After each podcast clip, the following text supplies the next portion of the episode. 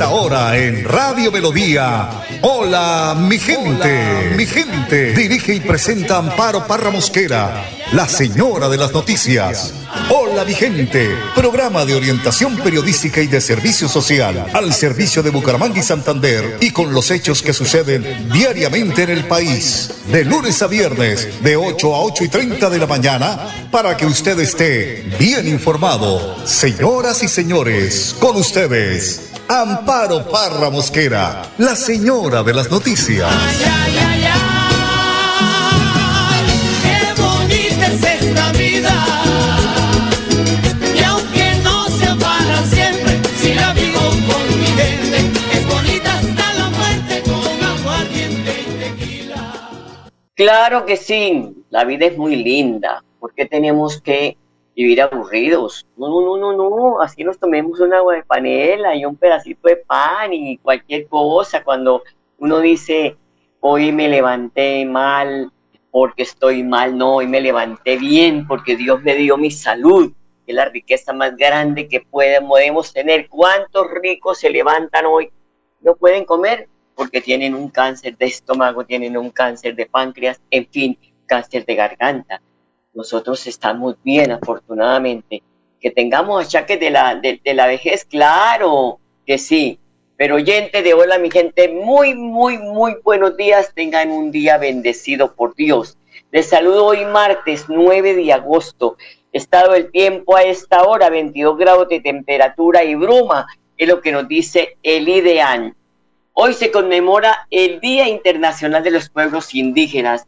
Es una fecha declarada por las Naciones Unidas como este día, conmemorando así la lucha en la prevención de la discriminación y el reconocimiento y reivindicación de sus derechos individuales y colectivos. Históricamente las comunidades indígenas en Colombia han estado expuestas a marginaciones sistemáticas, desigualdades estructurales que sumadas a la situación de conflicto armado imposibilitan la garantía plena de sus derechos fundamentales como la salud, la educación, el trabajo y la participación. En Colombia, según el Departamento Administrativo de Estadística DANE, 1.905.617 personas se autorreconocen como indígenas, es decir, el 4,4% de la población del total nacional. De este total, el 50,1% son mujeres, adolescentes y niñas quienes se ven expuestas a situaciones de vulnerabilidad por su pertenencia étnica y de, y de su género, tanto al interior de sus comunidades como fuera de ellas. Recordemos que en muchas comunidades cambian a una niña por un chivo. Todavía hay esa mentalidad en esas comunidades. Y pues hay que respetarla porque son etnias que tienen sus costumbres. 8 de la mañana, 3 minutos, como siempre, Bernardo Fotero en la edición y musicalización de este su programa Hola mi gente. Y hoy el padre Luis Asano nos habla de deberes y devociones, pero escuchémoslo con mucha atención. Mateo 17 del 22 al 27. Los deberes y las devociones. Vamos a entrar viendo la doctrina social de la Iglesia, porque la Iglesia a través del Papa León XIII mostró que camina al lado y junto al hombre la Iglesia. Es por ello que surge un acompañamiento buscando ayudar al hombre en el mundo actual a la luz del Evangelio, porque es encarnar la palabra en el mundo actual y llevar la esperanza que salva a esta sociedad que está dividida y hasta incluso viciada. Sí, está bien que yo te hable de Dios, está bien que te hable del cielo y que hasta el cielo no paramos, sí, la tengo clara, pero hay que trabajar en lo concreto, en lo cotidiano de cada día. Si alguien viene y me dice, padre, tengo hambre, y no le puedo decir, rezate 50 rosarios. No, también tengo que comprometerme y ayudarlo a resolver ese problema concreto. Y es por ello que hoy hay un acompañamiento de la iglesia, tiene que estar el acompañamiento, en el cual se busca que el hombre se encuentre con Dios en lo cotidiano. Como dice el himno de la liturgia de las horas, hoy Dios se cansó conmigo en el trabajo. Yo, mientras estoy trabajando o haciendo cosas, también puedo hablar con Dios, compartir con Dios, vivir en Dios. Pero también ser ejemplo. Sí, los cristianos debemos dar ejemplo de ciudadanos, porque hay una gran diferencia de ser habitantes a ser ciudadanos, porque el habitante habita, pero no se compromete. En cambio, el ciudadano se compromete con la sociedad y trabaja por ella. Mira, para esto no es necesario meterse en la política y ser gobernador, intendente o presidente. Puedes iniciar con un buen gesto, por ejemplo, un gesto concreto de no tirar basura en la calle, o limpiar la vereda de tu casa y no tirarla al vecino. Te aseguro que ya tu vida cristiana da un puntito más ahí, porque estás dando ejemplo de cristiano y de ciudadano. Pero hay un tercer eje, que es que lo que es de todos no es de nadie. Y es una triste realidad, pero nuestra sociedad habita un gran individualismo, en donde lo que es de todos no es de nadie, pero lo que es tuyo sí que lo haces ver que es tuyo. ¿eh? Por ejemplo, mira, la plaza pública es de todos, pero basta mirar un poco como para ver que está pintada con los grafitis, que está sucia, o hasta incluso que le dejan tirada basura por meses. ¿Por qué no lo cuidamos? Si es tu plaza y la mía, es de todos esa plaza. Sin embargo, muchos cuidan bien la vereda de su casa, para cuidar la imagen de su hogar. Mira, para crecer como sociedad debemos comenzar cuidando aquello que es de todos. Hoy, ¿a qué te comprometes a trabajar como ciudadano por tu ciudad? Espero que tengas muy buenos ejemplos y estoy seguro que lo tenés. Manos a la obra y a trabajar, porque estoy seguro que Dios algo grande quiere sacar de vos, no tan solo para la iglesia, sino para toda la sociedad. Que Dios te bendiga. En el nombre del Padre, Hijo y Espíritu Santo. Fuerza, que Dios está con vos. Gracias, Padre. Lo mismo, 8 de la mañana, 6 minutos, una pequeña pausa y ya volvemos. ¿Quieres consultar algo con Vanti? Puedes hacerlo. Comunícate al 607-685-4755, a la línea de WhatsApp 315-4164-164 o agenda tu cita en www.grupovanti.com para que nos visites el día y a la hora que elijas. Vigilado Superservicios. En Melodía valoramos su participación. 316 550-5022 es el WhatsApp de Melodía para que entremos en contacto. Envíenos videos o fotografías de las noticias de su comunidad y las publicaremos en nuestros medios digitales. 316-550-5022. El WhatsApp de Melodía para destacar su voz. Melodía, la que manda en sintonía. Campesina santanderiana, eres mi flor de romero por tu amor yo vivo loco, si no me besas me muero. Me muero porque tus labios tiene miel de mis cañones. Que sabe a lo que huelen las rosas de 8 de la mañana, 8 minutos, eh, la política exterior y la búsqueda de la paz, temas claves de las reuniones entre los, mini, entre los presidentes que han llegado de otros países o que vinieron de otros países a la posición de Gustavo Petro. En esta oportunidad, pues se reunió con Boris de Chile. Recordemos que es otro país que llegó a manos de la izquierda. En la reunión entre los presidentes Petro y Boris se abordaron temas como la reforma tributaria, la migración, la paz y hasta narcotráfico y otros fenómenos delictivos. Escuchemos las palabras del presidente de Chile, Gabriel Boris el presidente de Colombia para decir de que hemos tenido una conversación grata, profunda, en donde a mí me alegra infinitamente ver cómo el corazón latinoamericano empieza de nuevo a latir junto. Y creo que esta complicidad que se ha ido evidenciando tiene que, como lo conversábamos en la reunión, ir mucho más allá de la retórica. Tenemos que avanzar en proyectos concretos que beneficien y mejoren la calidad de vida de nuestros pueblos. En ese marco hemos hablado de el desafiante proceso de paz que ha llevado adelante Colombia y todos los aprendizajes que de este proceso hay que sacar. Como Chile, desde el 2016 hemos sido, incluso un poco antes, país garante de este proceso. Hemos manifestado toda nuestra disposición a seguir colaborando en los términos que el gobierno colombiano estime que son más útiles a su causa. Y además, por cierto, poder aprender de la experiencia que ellos han tenido para poder buscar nuevas vías de solución o nuevos puntos de vista para enfrentar los desafíos que tenemos al interior de nuestro país. También conversamos la importancia de fortalecer la colaboración en materia migratoria. Yo le señalaba al presidente Petro de que el flujo migratorio que tenemos en toda América hacia el norte y hacia el sur de diferentes países, pero en particular hoy día de Haití, Venezuela, es algo que tenemos que abordar en conjunto y que acá ningún país puede dar respuestas únicas por sí mismo.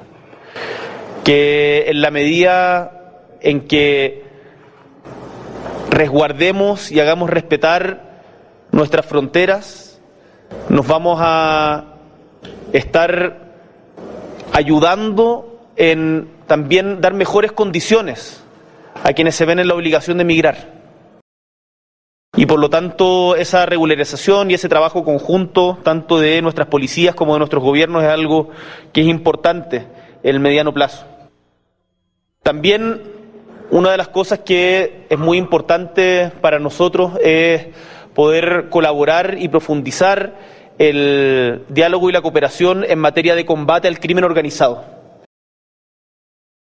El crimen organizado en América Latina causa muchos estragos y queremos que sepan que no queremos que siga ganando espacio. Y por lo tanto vamos a trabajar en conjunto con el gobierno de Colombia y con otros gobiernos hermanos para poder abordarlo, tanto la trata de personas, el narcotráfico y otros fenómenos delictuales que han vestido de luto en diferentes momentos a nuestros países.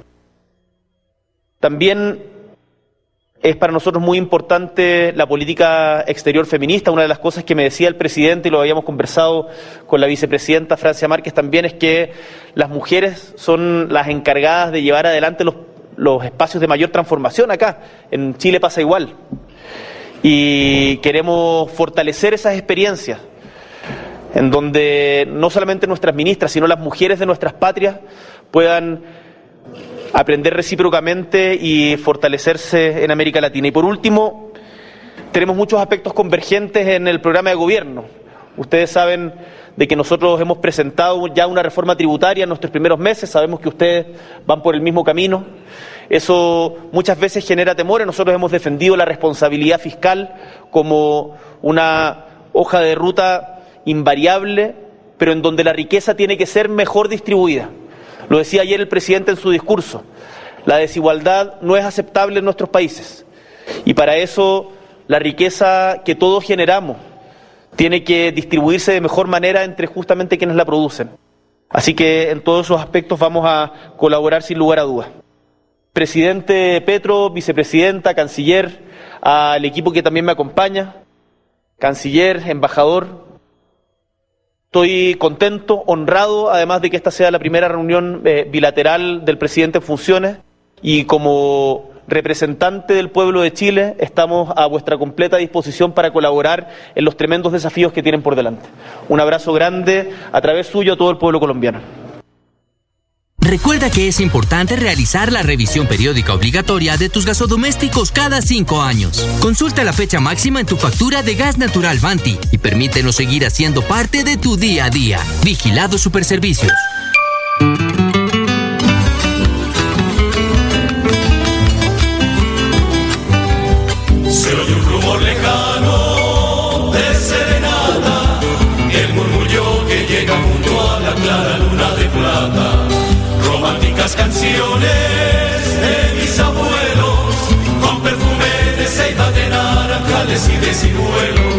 8 de la mañana, 14 minutos, 8 mañana, de la mañana, 14 minutos, pues la importancia de este pronunciamiento que hizo el presidente de Chile, Gabriel Boric, es que eh, pues es un país que donde ganó también la izquierda y hoy pues está gobernando a este país. Bueno, pero hablemos de nuestro país también, la tributaria. Sí nos tocará el bolsillo a todos. Son 69 artículos que radicó en la Cámara de Representantes el proyecto de la reforma fiscal, esta reforma tributaria que se ha denominado la igualdad y la justicia social. Así que vamos a hablar con nuestro experto. Primero lo vamos a saludar. Buenos días a nuestro invitado especial, Enrique Guarín, panelista permanente de la mesa de trabajo de Hola, mi gente. Enrique, buenos días. Buenos días, Amparo, y a todos los oyentes. Bueno, yo creo que usted está juicioso también con esos 69 artículos. Estamos leyendo, estamos releyendo para poder explicarle a los nuestros oyentes sobre los pro y los contra de esta reforma. El ministro Ocampo, quien radicó este proyecto ayer, dice que pues eh, no se le va a meter la mano al pueblo colombiano, pero otra cosa dicen los eh, expertos, entonces le va a meter la mano al bolsillo a, a, la, a la, clase eh, media, pero otra cosa dicen los expertos. ¿Usted ha tenido la oportunidad de estar leyendo este articulado, Enrique? ¿Cuál es su opinión? Claro, claro, ya leí bastante sobre todo en ese sentido lo que es el impuesto a esa cantidad de artículos que, en un porcentaje muy alto los consumen los sectores populares, o sea, los embutidos, las carnes embutidas. Chorizo, chocolate, obleas y productos, eh, esto grabaría la tributaria y por ende se va a al, al, alzar el, precio de, estos productos. El chocorramo, el, la gaseosa y todo eso, o sea, el consumo de la mayor parte de los sectores populares y de la gente pobre. Entonces, yo en eso comparto el criterio de que el gobierno dice sí, una reforma tributaria es necesaria, hasta ahí sí, pero negar de que eso va a afectar el bolsillo de los sectores populares, pues yo creo de que, de que eso no es cierto y que a la gente hay que decirle la realidad de las cosas para, para que las enfrente y sepa qué atenerse. Pues la reforma tributaria que depositaron ayer está comprobado de que va a afectar el bolsillo del sector popular, lo mismo en lo que son las ganancias ocasionales, o sea, hay, hay mucha gente que recibe su herencia de boca mucho en ese sentido, y son sectores populares también que los va a afectar, y sobre todo a los trabajadores, insisto mucho en eso, cuando a los trabajadores los despiden sin justa causa y los indemnizan, es una ganancia ocasional y le van a descontar ahí, tras de que es poca la indemnización y le van a, a descontar más impuestos, pues indudablemente el bolsillo de los trabajadores en un porcentaje muy alto cuando los despiden, va a ser afectado con esa reforma tributaria. Pues Enrique, como dicen los mismos parlamentarios, una es la reforma que presenta el gobierno y otra es la que aprueba el Congreso, pero también como la mermelada cambió de nombre, como dice la senadora Cabal, y ahora es mermelada Petro Francis, pues tenemos que esperar, ¿no? Pero estar sí con el ojo bien abierto. Pues ah, hay una hay un aspecto que está claro, o sea, en el Congreso de la República la mayor parte de los congresistas se mueve sobre el aspecto de cómo le van a mojar la mano con la mermelada. Eso es una realidad. Y uno no puede desconocer de que Roy Barreras ha tenido esa tradición, lo mismo que el, el ministro del Día del Interior, el, el, ministro Prada, han, sido muy dados. Esto, él fue director del SENA y esa fue la, la constante de partir puestos burocráticos, el presupuesto constantemente politiqueado. Entonces, desde ese punto de vista, en, en el Congreso hay gente que llena, pero también hay gente muy buena, que yo creo que va a debatir eso. O sea, uno no puede aislar a, a un Alexander López, que en ese sentido tiene una posición clara en ese sentido, Wilson Arias, pues hay excelentes senadores, entonces vamos a ver qué, qué sucede todo eso. Sí, ojalá, ojalá y eso se dé y que estemos todos con el ojo bien abierto. Bueno, 8 de la mañana, 19 minutos. Enrique, el pronunciamiento de la ministra de Trabajo, Gloria Ramírez, sería, pues esto sería imperdonable si no, no lo trato con usted, porque dice que los trabajadores vuelven a las horas extras y al recargo nocturno desde las 6 de la tarde. ¿Cómo serán eh, eh, eh, esos, esos eh, espacios y también cómo, cómo reaccionan ya los empresarios, porque ya tendrán que mirar eh, los salarios, ya negociar con los sindicatos eh, eh, el, el, año entrante ya tienen, este, a final de año, tienen ya que empezar a negociar con sindicatos y a veces, me perdona, piden mucho eh, sin pensar las consecuencias. A ver, hay, una, hay un aspecto que quiero resaltar. La ministra de Trabajo, Gloria Ramírez, se ha identificado por la posición que siempre ha fijado. Ayer en la entrevista de los medios de comunicación ratificada, yo soy efectivamente izquierda, porque toda la gente que compone el gobierno de Gustavo Petro no son de izquierda. Dijo, yo siempre me he identificado como izquierda, eso dijo ayer. Y dentro de ese sentido, he estado al frente de la lucha de los derechos de los trabajadores y libró una pelea, decía ella ayer, cuando la reforma laboral del gobierno de Álvaro Uribe Vélez para desconocer el recargo nocturno se perdió en entonces y ella dice voy a hacer el esfuerzo de recuperar eso y me parece que es válido y hay que discutirlo directamente con los empresarios, con el gobierno y los trabajadores. Entonces, eso es un debate, porque tampoco se puede esconder de que hoy en día, ¿quién amarra esa, e, e, e, esas normas? La ODE, los tratados del libre comercio y la misma banca internacional, que no permiten ese sentido, porque la banca internacional tiene el fundamento de que se trabaje más, se gane menos para que quede más plata para pagar los préstamos que hacen los diferentes países. Entonces, desde ese punto de vista, la, la ministra tiene, tiene un reto y yo creo que lo va a lograr discutiéndolo y concertándolo con los, con, con los patronos. Porque hay empresas que efectivamente pueden hacer eso. O sea, yo nombro algunas, Coca-Cola, Bavaria, eh, las grandes empresas pueden asumir eso, las pequeñas y medianas lo tienen que mirar con mucho más cuidado. Exacto. Otro, otro tema que porque también anunció la ministra es que hará un nuevo estatuto de trabajo por lo que, porque lo que hay es obsoleto y lleva la tercerización y la precarización laboral, que es lo que estamos viendo en el país. ¿Cómo recibe la clase sindical este anuncio? Pues, pues yo pienso que bien, porque recordemos que el Código Sustantivo del Trabajo, a través de la del año 1951, eh, con la nueva, con esa ley todavía sigue siendo vigente y eso hay que modificarlo. Entonces, los contratos de trabajo hoy en día están muy tercerizados, están muy, muy, muy, pero demasiadamente deteriorados en lo que es la estabilidad laboral de los trabajadores y creo que vale la pena de que el Estado vincule una cantidad de gente que tiene tercerizada a la planta de cada persona. nombro algunas, el SENA, la DIAN, Ecopetrol, y entonces el sector privado igualmente está muy tercerizado. Empresas como Coca-Cola, Bavaria, los Honsen tienen la gente tercerizada y lo ideal es que los vinculen directamente con la empresa garantizándole todas las normas de ley que existen. Y eso mejora la capacidad de compra y de consumo de los trabajadores y crea mucha más estabilidad para que el trabajador se pueda endeudar para asumir compra de vivienda, gasto de, de estudio de los hijos, etcétera.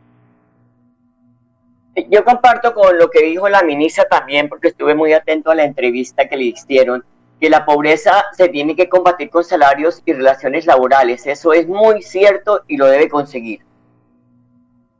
Sí, claro, es que es que un salario malo pues no da para capacidad de compra y de consumo del trabajador y eso produce pobreza. Y, y, obviamente la pobreza es síntoma de que de delincuencia y de violencia. Pues para atacar todos esos flagelos, necesariamente hay que meterle plata al bolsillo a los trabajadores y a la mayor parte de la población, sobre todo a los pobres. Entonces la ministra en ese sentido tiene una posición correcta. Esperemos efectivamente tanto los tratados de libre comercio, la ODE y la Banca Internacional permitan de que esas normas se apliquen en el país y se mejore sustancialmente el promedio de ingreso de los trabajadores colombianos. Bueno, escuchó al presidente de Chile, ¿no? Sí, sí, excelente. ¿Qué opinión tiene? Yo tengo una opinión excelente del presidente Boris.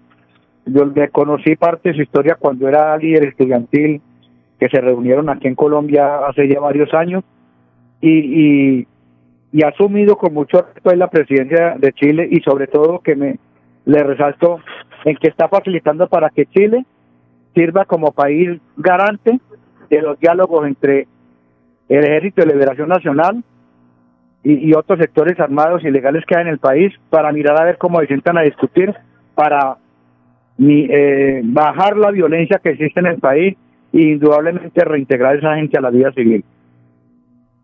Bueno, Enrique, mañana miércoles vamos a tratar, no sé si le parece, un tema que hemos pasado desapercibido y es que Rodolfo Hernández tiene su curul en vilo a la espera de la personería jurídica la Liga, que ya pues el Consejo Nacional Electoral dijo que sí, pero, pero hay ya críticos que dicen que esta personería jurídica solo la busca Rodolfo y su paso por el Congreso para que le dieran la personería jurídica para entregar avales en las elecciones regionales del país del año entrante. Sí, claro, y hay gente que, que, opina de que eso se va a convertir en un negocio y eso es una y que los engañó y, que, hay gente que, que escribe que los engañó, que se sienten engañados por Rodolfo. Toda esa eh, palabrería que dijo en, en, campaña y que no cumplió.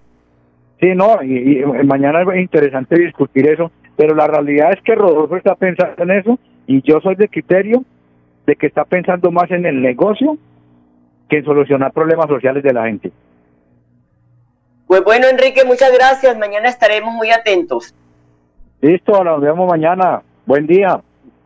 Gracias, lo mismo. Bonito día a ustedes, amables oyentes. Gracias por su sintonía. Les deseo un feliz día. Los dejo con la programación de melodíaenlínea.com. En nuestra página web encuentra toda la información del noticiero de Hola mi gente y ahí estamos para informarlos regionalmente Muchas gracias, hasta mañana, los quiero mucho. Hola mi gente, programa de orientación periodística y de servicio social al servicio de Bucaramanga y Santander y con los hechos que suceden diariamente en el país. Hola mi gente, mi gente. Dirige y presenta Amparo Parra Mosquera, la señora de las noticias. Ay, ay, ay, qué bonita es esta vida.